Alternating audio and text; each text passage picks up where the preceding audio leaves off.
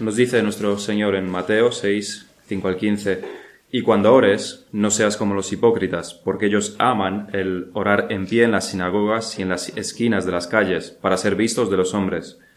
De cierto os digo que ya tienen su recompensa. Mas tú, cuando ores, entra en tu, en tu aposento y cerrada la puerta, ora a tu Padre que está en secreto. Y tu Padre, que ve en lo secreto, te recompensará en público. Llorando, no uséis vanas repeticiones como los gentiles que piensan, que piensan que por su palabrería serán oídos. No os hagáis, pues, semejantes a ellos, porque vuestro Padre sabe de qué cosas tenéis necesidad antes que vosotros le pidáis. Vosotros, pues, oraréis así. Padre nuestro que estás en los cielos, santificado sea tu nombre. Venga tu reino, hágase tu voluntad como en el cielo, así también en la tierra.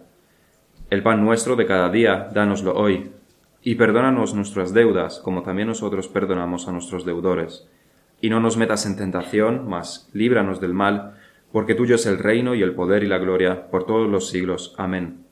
Porque si perdonáis a los hombres sus ofensas, os perdonará también a vosotros vuestro Padre celestial. Mas si no perdonáis a los hombres sus ofensas, tampoco vuestro Padre os perdonará vuestras ofensas. El reformador Juan Calvino dijo en el siglo XVI, hace 500 años, de no invocar y orar a Dios cuando sabemos que Él es el Señor de quien todos los bienes provienen y que Él mismo nos invita a que le pidamos todo cuanto necesitamos, vendríamos a ser como aquel que sabiendo que hay un tesoro enterrado, por dejadez y para ahorrarse el trabajo de desenterrarlo, lo dejara allí olvidado. Más o menos un siglo más tarde, el, puritano Thomas Watson dijo sobre la oración, Solamente si el hombre piadoso puede vivir sin comida, podrá vivir sin oración. Un siglo después de Thomas Watson, el evangelista George Whitfield afirmó lo siguiente Los creyentes continúan y mantienen su andar con Dios por medio de la oración en secreto. El espíritu de la gracia siempre está acompañado por el espíritu de súplica. La oración es el aliento de la nueva criatura, el avivador de la vida divina por la cual la centella del fuego santo, comenzado en el alma por Dios, no solamente es mantenida, sino que crece para convertirse en una llama. Y un siglo más tarde de George Whitfield, y ya estamos en el siglo XIX, el bautista Spurgeon dijo, podrías esperar de una planta que crezca sin aire ni agua, tanto como puedes esperar que tu corazón crezca sin oración y fe. O también dijo, ningún hombre puede progresar en la gracia si abandona la oración. Los cristianos de todos los siglos nos advierten sobre los tesoros de la oración o nos dicen los beneficios que tiene la oración, sobre los peligros también de descuidar la oración, sobre las bendiciones de esta, sobre el destino fatal de aquel que olvida la oración. Sabemos todo esto. Ya lo hemos escuchado antes, leemos libros sobre la oración, escuchamos sermones sobre la oración. Pero rara vez aplicamos aquello que escuchamos. La oración como costumbre, como una costumbre sana que está en nosotros, no se pega, no se pega a nosotros. De hecho, preferimos en ocasiones leer libros sobre la oración que perseverar en la oración. Es mucho más fácil escuchar un sermón sobre la oración que orar. Muchas veces incluso podemos llegar a pensar que en vez de la oración que sabemos que debemos entregarle a Dios, sabemos que es nuestro deber, quizás sirva sustituirlo con, un, con una oración, con un, con un sermón que escuchamos o un artículo que leemos sobre la oración. Pensamos que quizás a Dios le vale eso. Quizás durante unos días o incluso semanas oramos más tras ser motivados por los sermones o por los libros o por los artículos. Pero muchas veces nos quedamos atrapados en el mundo del sobre la oración y no entramos en el mundo de la práctica de la oración. Leemos un libro sobre la oración, un sermón sobre la oración, pero rara vez terminamos en la práctica. Y sin práctica sabemos que el conocimiento es vano y no sirve para absolutamente nada. Cuando pienso en por qué nos cuesta tanto orar, por qué es un esfuerzo tan grande, por qué es tan sumamente difícil, por qué la descuidamos tanto, lo primero que me viene a la mente es la mundanalidad. La mundanalidad en el sentido de la sociedad que nos rodea, de los amigos que tenemos, las conversaciones en las que participamos o escuchamos, lo que vemos en la tele, en las noticias, lo que escuchamos en la radio. Todo parece que está diametralmente opuesto a la oración. con esto quiero decir que estamos en un grupo, por ejemplo, de compañeros de trabajo, de amigos, y se hablan de cosas tan banales, tan insustanciales, dándole tanta importancia a cosas tan insignificantes de este mundo, dando por supuesto y concluyendo que la materia es todo lo que existe, que la oración en este contexto se convierte en algo extraterrestre y ajeno a este mundo. Porque la oración, desde luego, no tiene cabida en, el mundo ateo y pagano en el que nos movemos. La oración es lo más extraño del mundo para un mundo que no cree en Dios, que dice que no hay Dios. Y si no tenemos extremo cuidado y si no ponemos también extrema atención, el mundo nos engulle con su mentalidad para que pensemos como ellos. Nos atrae del mundo real, donde Dios es real, al mundo donde Dios no existe. Y en ese mundo donde Dios no existe, la oración no tiene sentido. Y si estamos en ese mundo, no oramos. Por nuestra falta de atención nos hemos convertido en ciudadanos del país sin Dios, donde la oración ni es importante, ni tampoco es útil, ni tiene tampoco ninguna consecuencia. Y eso se llama, se llama apatía espiritual, cuando el mundo, su mentalidad, sus metas nos ha engullido. La solución a esto no es en ningún caso salir del mundo. La oración de nuestro Señor de Juan 17 y la enseñanza general de las Escrituras nos lo prohíben.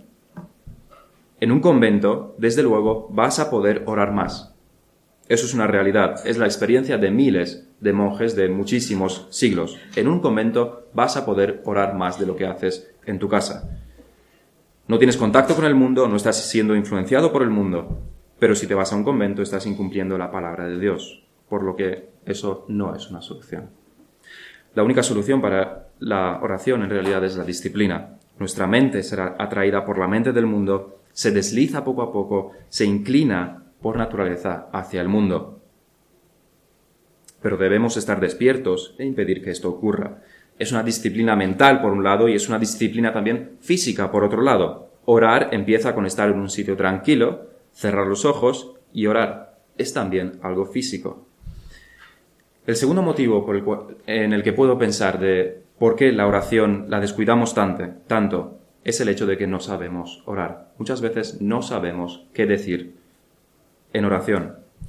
Aquí los libros y los sermones, por supuesto, nos pueden ser muy útiles, porque desde luego cuanto mejor sepamos cómo orar y qué orar, más fácil nos será hacerlo.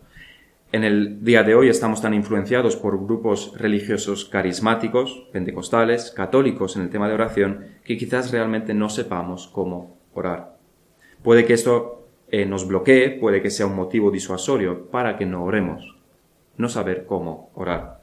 Y es en este contexto y para esta necesidad que nosotros tenemos que el Señor Jesucristo nos enseña cómo orar y también qué orar. En sus tiempos no había pentecostales ni había católicos, pero había fariseos y había paganos que influenciaban a los discípulos de Cristo. La oración es descrita como una conversación con Dios por muchos teólogos. Es hablar con Dios. Dios nos habla por medio de su palabra y nosotros le hablamos a Él por medio de la oración.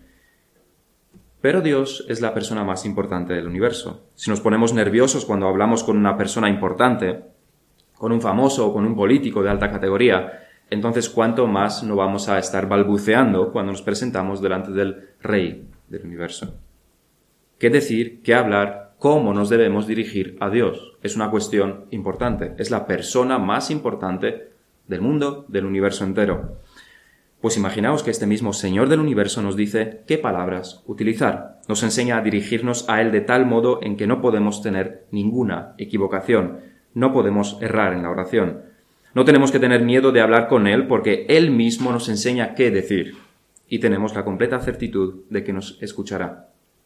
Claramente no tenemos que imaginarnos esta situación porque Cristo, el Señor del universo, nos enseñó Él mismo cómo orar. Nos enseña cómo decir lo que tenemos que decir, qué palabras utilizar, qué estructura deberían tener nuestras palabras en la oración. Y esto es bastante increíble. Sin Cristo enseñándonos cómo orar, solamente podríamos suponer o imaginar o imaginar cuáles son las palabras y el argumento adecuado. Pero nuestro Señor mismo nos enseña. No hay dudas, no hay lugar para equivocación en la oración. Así que vamos a estudiar esta oración que el Señor nos enseña. En primer lugar, vamos a ver algunos aspectos generales sobre la oración. En segundo lugar, veremos la primera parte de la oración que trata sobre Dios y la gloria de Dios. Y la segunda parte que se refiere a nosotros y a nuestras necesidades. En primer lugar, en los aspectos generales vamos a ver la necesidad de ser enseñados cómo orar. He mencionado que es una necesidad para nosotros por el contexto de los discípulos, por su entorno, que no les enseñaba para nada a orar correctamente, sino todo lo contrario, lo mismo que ocurre en nuestro caso. Cristo quiere prevenir algunos errores que por el contexto pueden infiltrarse en las oraciones de los discípulos y también en las nuestras. Y la primera cosa que puede infiltrarse es la hipocresía y el orgullo. Versículo 5. Y cuando ores, no seas como los hipócritas, porque ellos aman el orar de, en pie en las sinagogas y en las esquinas de las calles, para ser vistos de los hombres. De cierto os digo que ya tienen su recompensa. Los discípulos estaban tentados a enorgullecerse de sus oraciones porque eso es lo que aprendieron de sus líderes religiosos. Cuanto más larga, cuanto más volumen utilizaban, más podrían enorgullecerse de sus oraciones. Los fariseos lo hacían. Convirtieron la oración en un instrumento para alimentar su egoísmo, su orgullo. Convirtieron la oración en un recurso para situarse espiritualmente por encima de los demás, tener un rango mayor, parecer más cercanos a Dios. Pero si utilizaban de esta manera la oración, delante de Dios estaban pecando sus palabras, y esto es duro decirlo, pero es una realidad, sus palabras, sus oraciones, eran despreciadas por Dios, como si las dijera el mismo Satanás. Eran pecaminosas y en el día de juicio se usarán sus propias oraciones para condenarlos. Nuestro Señor Jesucristo dice que ya tienen su recompensa. Quizás se refiera a que la estupidez y la ridiculez de estos hombres era tan evidente y tan a vista de todos que realmente la gente los consideraba tontos por hacer estas cosas sin ninguna vergüenza. Los discípulos de Cristo, sin embargo, deben destacar por unas obras totalmente diferentes. Mas tú cuando ores, entra en tu aposento y cerrada la puerta, ora a tu Padre que está en secreto, y tu Padre que ve en lo secreto te recompensará en público. El espíritu de la oración correcta es el opuesto al orgullo. La oración debe ser todo lo contrario, es antónima del orgullo. Nunca debían utilizar la oración como método para demostrar su superioridad espiritual y así alimentar su orgullo, más bien todo lo contrario. La oración es en sí misma un grito de socorro, la evidencia de nuestra profunda necesidad, la demostración de nuestra dependencia total de Dios. En una palabra, la oración siempre debe destilar humildad. No hay oración si no hay humildad. Para nosotros claramente el buscar posición social por medio de oraciones largas nos es tan extraño nuestro contexto que realmente es impensable. Como decía antes, si oras en público, lo único que puedes conseguir es que te llamen loco, pero en ningún caso te van a admirar por ello. En los cultos de oración podemos estar expuestos nosotros también a este peligro, pero donde más peligro hay es en nuestra propia oración privada y secreta que el Señor nos manda. Porque el orgullo no se queda fuera cuando cerramos la puerta para orar a solas podemos venir delante de Dios con nuestra lista de la compra que Él nos debe dar sí o sí. Eso es un espíritu orgulloso, que es tan condenable como las oraciones de los fariseos. Si el primer peligro es el orgullo, el segundo peligro es la superstición. Versículo 7. Y orando, no uséis vanas repeticiones como los gentiles que piensan que por su palabrería serán oídos. Lo que el Señor está describiendo aquí no es más que superstición, Di estas palabras, dilas cincuenta veces o cien veces y los dioses te escucharán. Es una fórmula mágica. Son palabras mágicas, como son las palabras ábrete, sésamo. Da igual el tono en que lo digas, da igual lo alto o lo bajo que lo digas. Si dices las palabras correctas, vas a tener el resultado. Pero esto no tiene nada que ver con Dios, con las escrituras, ni con la vida tampoco del creyente. Lo que es realmente triste es que hemos convertido al Padre nuestro exactamente en lo opuesto a lo que el Señor pensaba cuando nos dio estas advertencias. Exactamente lo contrario. Cristo nos dice que no utilicemos repeticiones y nosotros repetimos el Padre Nuestro muchas veces, igual que un pagano lo haría, con la mente desconectada totalmente de las palabras y solamente nuestros labios moviéndose. Pocas cosas hay que sean más tristes que eso. Aquí se aplicarían bastante bien el versículo de Isaías 29, porque este pueblo se acerca a mí con su boca y sus labios y con sus labios me honra, pero su corazón está lejos de mí, y su temor de mí no es más que un mandamiento de hombres que les ha sido enseñado. Utilizamos las palabras correctas y muy correctas, el Padre nuestro, pero nuestra práctica es incorrecta porque la utilizamos igual que los paganos. Lo que el Señor nos dice es lo siguiente, cuando oremos, las repeticiones sobran porque Dios te oye a la primera y no necesita que le repitas las cosas dos veces. Es una conversación en la que Dios oye todo lo que dices y lo entiende a la primera. Esto es importante. Imagínate que estás hablando con un amigo y le repites cinco, cada frase que dices cinco veces. va a pensar tu amigo que eres tonto y probablemente lo seas realmente. Con Dios no es diferente y de hecho es solamente peor. El Señor aboga por una comunicación cognitiva en la que la mente debe estar involucrada en la oración. La voluntad y los sentimientos deben estar involucrados. No es solamente decir las palabras correctas, para nada. Es cognitivo, debemos utilizar la mente, debemos concentrarnos en lo que decimos. Nos estamos dirigiendo a una persona, no a una máquina que nos devuelve bendiciones si utilizamos, si insertamos las palabras correctas. Cuidémonos, nos dice nuestro Señor Jesucristo, de vanas repeticiones, de mover los labios y producir sonidos mientras nuestro corazón está en otro lado. Una oración así no es una oración. Y cuidémonos también de que cuando se ore en común estemos atentos a lo que se ora, porque podemos incurrir en el mismo problema. Nuestra mente cuando se ora en la iglesia fácilmente vuela hacia otros lados cuando cerramos los ojos. Y por eso es un esfuerzo el unirnos en oración cuando se ora públicamente en la iglesia. Nos dice, el Señor en el versículo 9, Vosotros pues oraréis así. En los primeros versículos que hemos leído, en el versículo 5 y 6, el Señor cambia de la oración pública y condenable de los fariseos a utilizar la segunda persona del singular. Ellos hacen esto en público. Tu discípulo, tu cristiano, debes hacer esto otro en privado. Utiliza el singular, aunque se está eh, refiriendo, se está dirigiendo a un grupo de personas, para recalcar la privacidad de la oración. Está contrastando la actitud y hechos de los fariseos con algo muy diferente. Pero después nuestro Señor vuelve a utilizar el plural. Vosotros pues oraréis así. Ya no quiere subrayar esta privacidad, sino que ahora se refiere a los discípulos en plural. Y eso puede significar que el Padre Nuestro como modelo lo podemos e incluso debemos utilizar en privado, pero a la misma vez el uso no es exclusivo para lo privado, sino que sirve también como modelo para las oraciones públicas en la Iglesia. Cumplir con lo que Jesucristo requiere en la oración no significa que no debamos orar en público en las iglesias. Hay muchos pasajes que indican lo contrario, el sentido común indica lo contrario y la historia nos indica lo contrario. Cristo no está prohibiendo la oración en público. Siempre se ha orado en público en las iglesias con una persona alzando la oración mientras los demás se le unen en mente y espíritu, siempre. Esa es la práctica de la iglesia desde su mismísima concepción. Pero más concluyente todavía es el hecho de que en la misma oración Cristo no utiliza el singular, como decía. Si nos estuviese enseñando a orar en privado, no utilizaría el singular. Hubiera dicho, Padre mío, que estás en los cielos. Sin embargo, nos indica, todo indica que se refiere a la oración en común, porque cuando estamos dirigiendo la oración debemos incluir también a los demás que están con nosotros, Padre nuestro. Toda la oración está en plural. Nuestro pan, nuestras deudas, no nos metas, líbranos. Toda la oración está en plural. La evidencia indica que Cristo quiere que este sea el modelo para la oración en común, en contraste de nuevo con la oración del fariseo. Es otra dimensión de su crítica. Si primero condena lo que el fariseo hace, siempre todo público para ser visto, ahora condena el contenido de la oración del fariseo.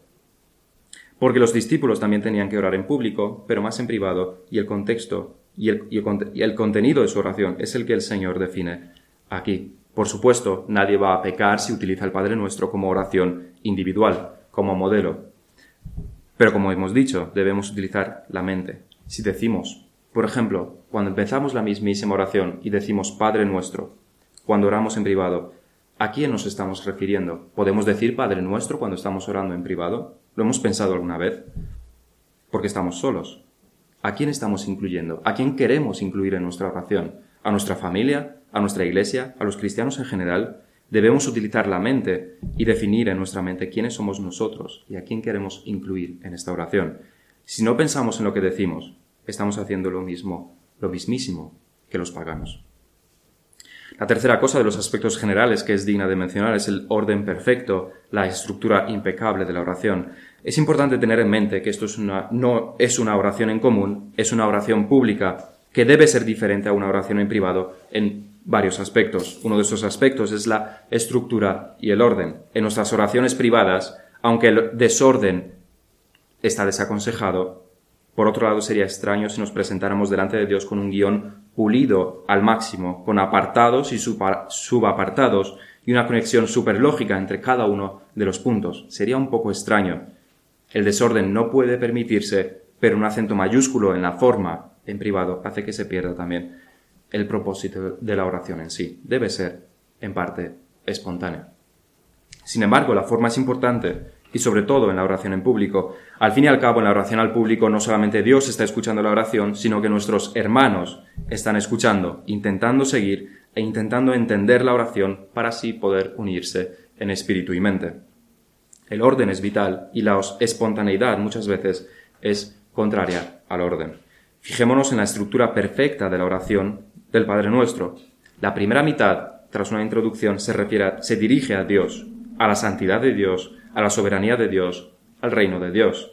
La segunda mitad tiene que ver con nosotros, con nuestra necesidad material, el pan, con nuestra necesidad espiritual primaria, que es el perdón de Dios, y termina con nuestra necesidad continua, que es la santificación, el ser librados del pecado. En muchos sentidos, el Padre nuestro nos debe recordar a los diez mandamientos, dos tablas, una con mandamientos hacia Dios, otra con mandamientos hacia el prójimo. Y ocurre lo mismo en el Padre nuestro, son dos tablas, una hacia Dios, una hacia nosotros. Por tanto, tengamos muy en cuenta el orden en la oración. El Señor nos enseña una oración de forma, con una forma cuidada, ordenada y estructurada. Vamos a estudiar ahora en más detalle las palabras, el contenido de lo que es el Padre Nuestro. Como decíamos, la primera parte se refiere a Dios y la segunda se refiere a nosotros. La primera, la primera oración, la primera frase que todos conocemos es la siguiente. Padre nuestro que estás en los cielos. Siendo esta la línea introductoria, nos dice algo sobre Dios, pero al mismo tiempo nos habla también sobre nosotros. ¿A quién nos estamos dirigiendo? A nuestro Padre que está en los cielos. Tengamos en cuenta una cosa, esta no es una oración para todos los hombres y para todas las mujeres de este mundo. No es una oración universal. Cristo les está enseñando esto a sus discípulos, no al mundo, porque el mundo no puede llamar a Dios Padre. Cristo les, no les enseña esta oración a los fariseos, porque si un, uno que no es seguidor de Cristo dice Padre nuestro, se está refiriendo a Satanás mismo, porque Satanás es el padre de los impíos. Y esas son las palabras de Jesucristo. Pero ¿por qué los creyentes tenemos a Dios como Padre y no a Satanás? Meramente por la elección de Dios, meramente por el sacrificio expiatorio de Cristo y meramente por la obra del Espíritu Santo. Esta primera línea nos debe, de la oración del Padre nuestro, nos debe hacer pensar en la salvación que tenemos en Cristo y en toda la obra redentora. El Padre nuestro es un resumen de la oración. Cuando decimos Padre nuestro que estás en los cielos, debemos pensar en todo esto, debemos orar a Dios, agradecerle a Dios su salvación. Todo eso está contenido en Padre nuestro debe hacernos pensar en nuestra adopción, en nuestra aceptación delante de Dios sobre los méritos de Cristo. Dios es nuestro Padre. Nos podemos acercar a Él en confianza, pero al mismo tiempo Dios está en los cielos. Es nuestro Padre quien nos escucha, nos atiende, nos cuida, pero debemos también recordar nuestra posición delante de Él. Los excesos de confianza siempre son malos, ya sea con nuestros padres, ya sea con nuestros amigos, ya sea con nuestros esposa o esposo. Si nos dirigimos a Dios como si fuese nuestro sirviente, nuestro igual, aquel que tiene que cumplir todos nuestros deseos, estamos bastante perdidos. ¿Qué estás en los cielos? Nosotros somos criaturas finitas, minúsculas, insignificantes, y tú, Padre nuestro, estás en los cielos, en tu trono, separado de nosotros, diferente de nosotros, infinito, santo. Recordemos en la oración estas dos cosas. Dios es nuestro Padre y nuestro Padre es Dios.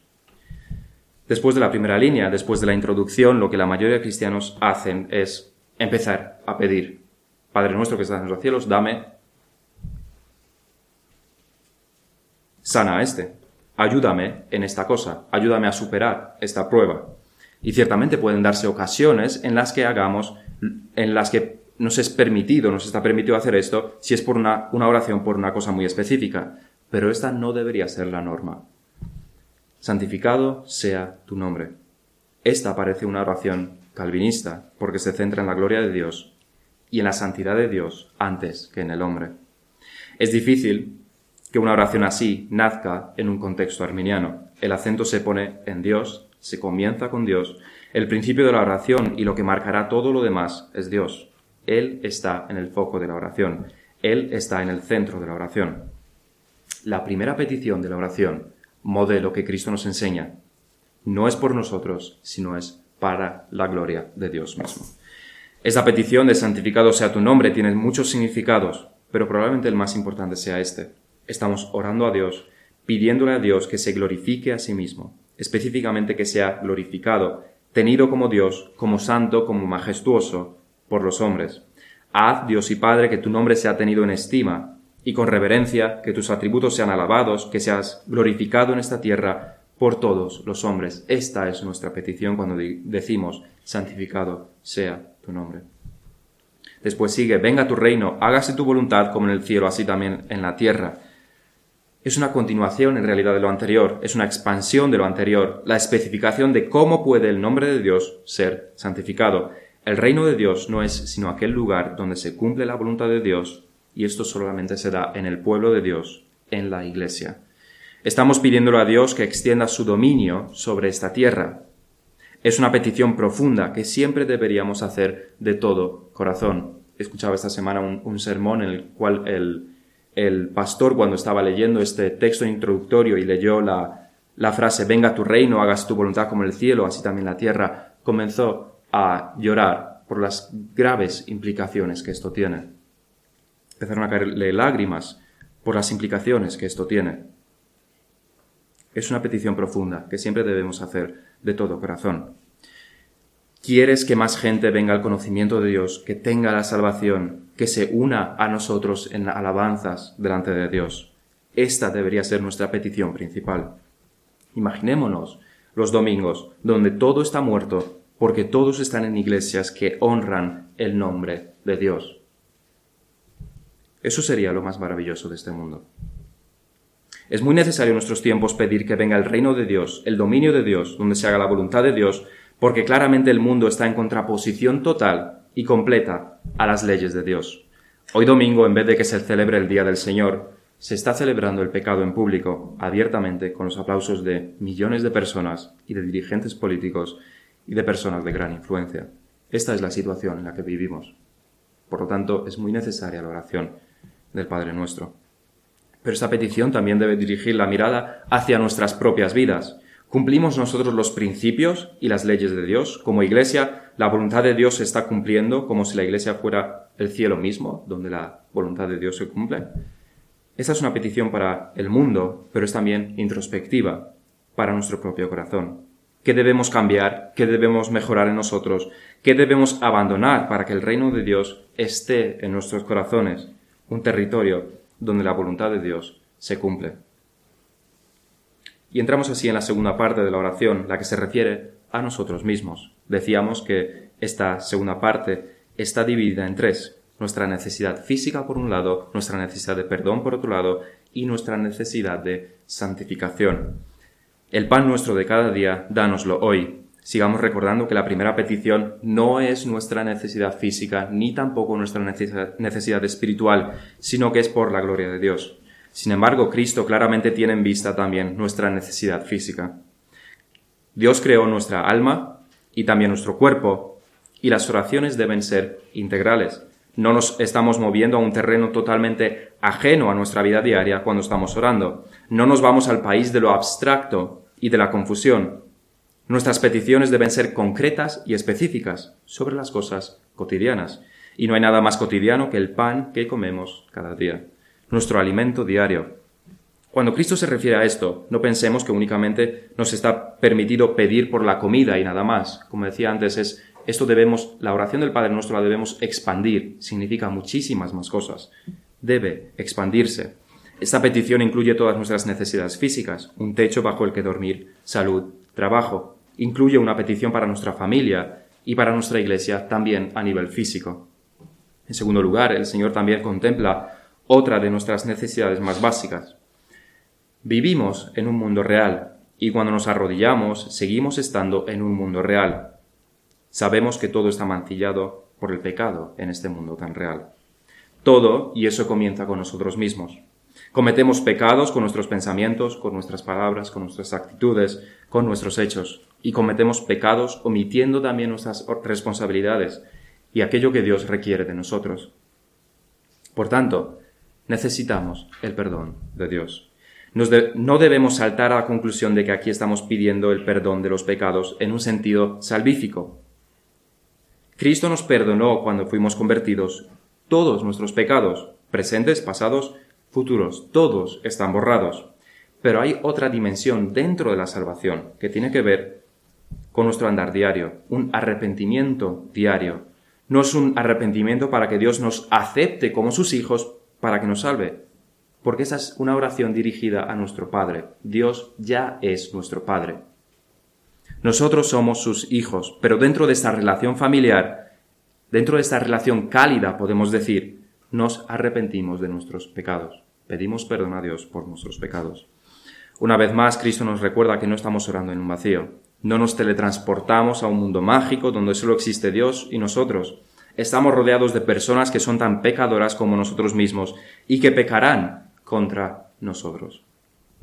¿Los perdonamos nosotros a ellos? ¿Cómo podríamos esperar que nuestro Padre nos perdone a nosotros si nosotros no perdonamos a nuestros hermanos? Esto no debe y no puede ocurrir.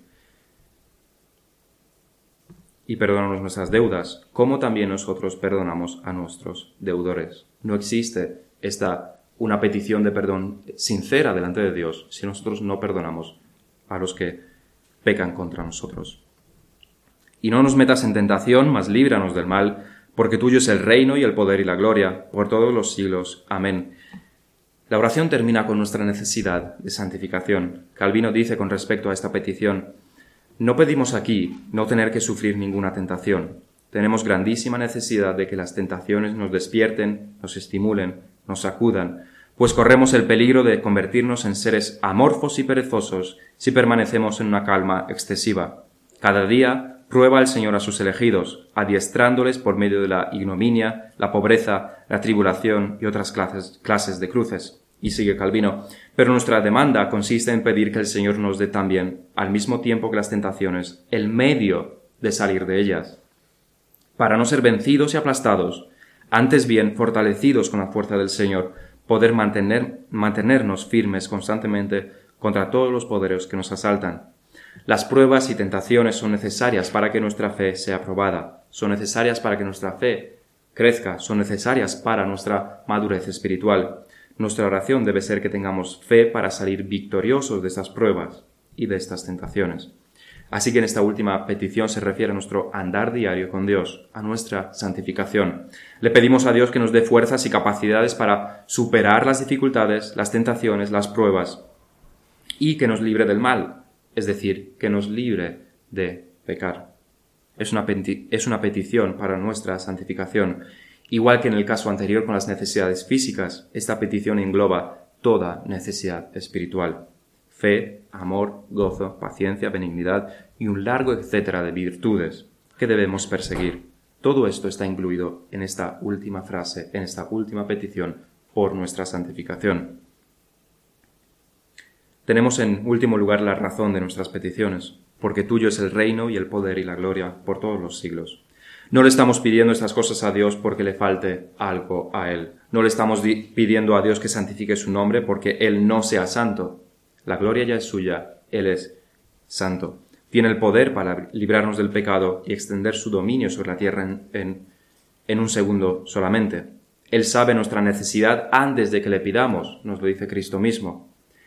Pero Dios ha establecido un medio de gracia, que es la oración, por, medio de la cual Él nos escucha, nos bendice y nos hace crecer en su gracia. Dios no necesita en ese sentido nuestras oraciones, pero las ha dispuesto para que por medio de ellas nos bendiga. Así que habiendo visto la oración modelo de nuestro Señor, que aunque sea primordialmente pública, debe aplicarse también a nuestra oración particular, nos debemos preguntar lo siguiente. ¿Se parecen nuestras oraciones, se parecen nuestras oraciones a lo que el Señor describe aquí? Oramos, en primer lugar, ante todo, y deseamos más que nada que Dios glorifique su nombre. Deseamos que el dominio de Dios se vea sobre todas las cosas. es uno de nuestros deseos más grandes que el mundo se arrodille delante del trono de Dios. O más fundamental aún, oramos tal como el Señor nos dice, en solitario, en privado. ¿Son nuestras oraciones sinceras delante de Dios o son una mera formalidad? Cristo da por supuesto que el cristiano va a orar, pero son demasiadas las veces que esto no es así en nuestras vidas, y eso es digno de reprensión. Recordemos aquí las palabras de Spurgeon. Ningún hombre puede progresar en la gracia si abandona la oración. La oración no es una opción para el cristiano, no más que el comer o el dormir. Debería ser tan natural como respirar para el cristiano. Igual que la respiración, la, oración indica lo vivos o muertos que estamos en el ámbito espiritual. Es difícil, es una disciplina, pero es necesaria y sus beneficios son incalculables. Vamos a terminar en oración.